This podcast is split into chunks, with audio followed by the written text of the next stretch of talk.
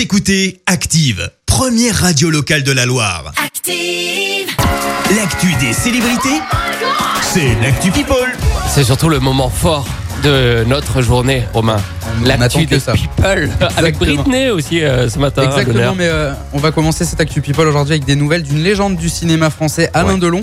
L'acteur de 85 ans va être honoré de l'autre côté de l'Atlantique. Le Walk of Fame de Los Angeles devrait comporter une étoile en plus et donc porter le nom d'Alain Delon.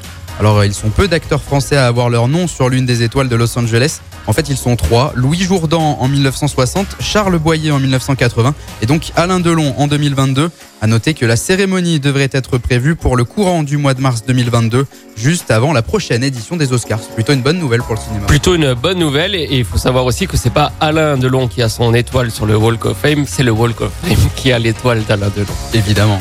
Et puis elle est devenue milliardaire il y a quelques jours. Rihanna est la chanteuse la mieux payée du monde et devine quoi? Eh ben, Elle n'a plus sorti le moindre album depuis 2016. C'est quand même assez c'est formidable.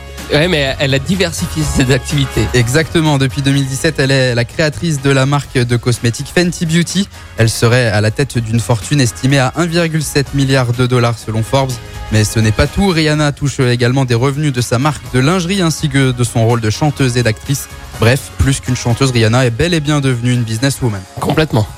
Et qu'est-ce que serait une chronique people sans parler de Britney Spears Tu l'as dit, Olivia, Ça faisait longtemps hein, qu'on n'avait pas entendu parler ça d'elle. faisait bien 4 jours. Hein. Exactement, c'est déjà assez. Mais euh, mardi dernier, la chanteuse a voulu se détendre et prendre un bain à 2h du matin, rien de plus normal.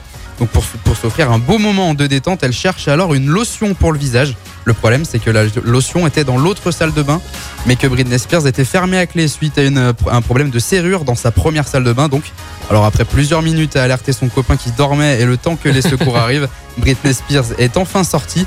Bref, la morale de cette Actu People aujourd'hui, c'est qu'une grande maison, c'est bien, mais une trop grande, ça peut devenir un peu embêtant finalement. Parce que c'est ça le problème. Quand on a deux salles de bain, euh, c'est le genre de, de souci qui peut, qui peut arriver. Voilà. Perd en fait. C'est ça. Vous êtes en train d'avoir un projet immobilier, pensez-y. Euh, pas de deuxième salle de bain ou alors euh, faites attention à l'installation des serrures.